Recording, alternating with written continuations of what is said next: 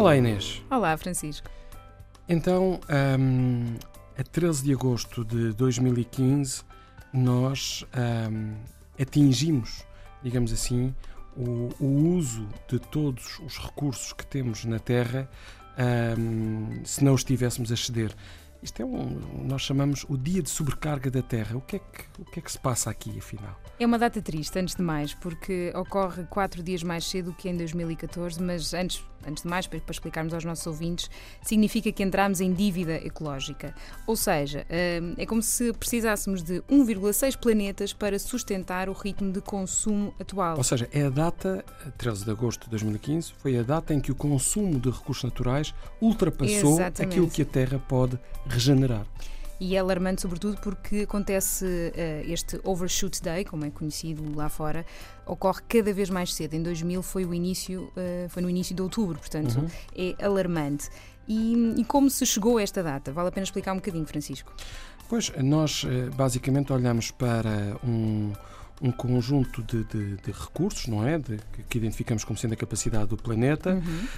um, e, e, depois olhamos para as emissões de carbono, para a área de cultivo, para os estoques da pesca, o abate das florestas e fazendo este balanço entre a capacidade um, que a Terra tem de regenerar os recursos e, e todo o consumo que a população faz, uh, acabamos por uh, esgotar, digamos assim, essa, essa regeneração uh, em cada ano, numa determinada data, que é este 13 de agosto. Mas deixa-me completar a tua, a tua explicação dizendo que isto, claro, não é? gera consequências, este excesso um, e que causa uh, a desflorestação, a perda de eh, biodiversidade, erosão dos solos, a seca, a acumulação de dióxido de carbono na atmosfera uhum. e, claro, não é, a escassez de água doce. Portanto, quanto mais área utilizamos para alimentos e produtos florestais, menos área sobrará para, para poder absorver o carbono emitido pela queima de combustíveis fósseis. E realmente, quer dizer, quando nós falamos desta pegada de, de carbono uh, da humanidade,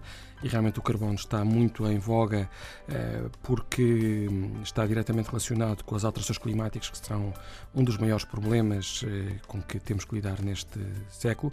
Esta pegada de carbono, mais do que duplicou entre 1961 e 1973.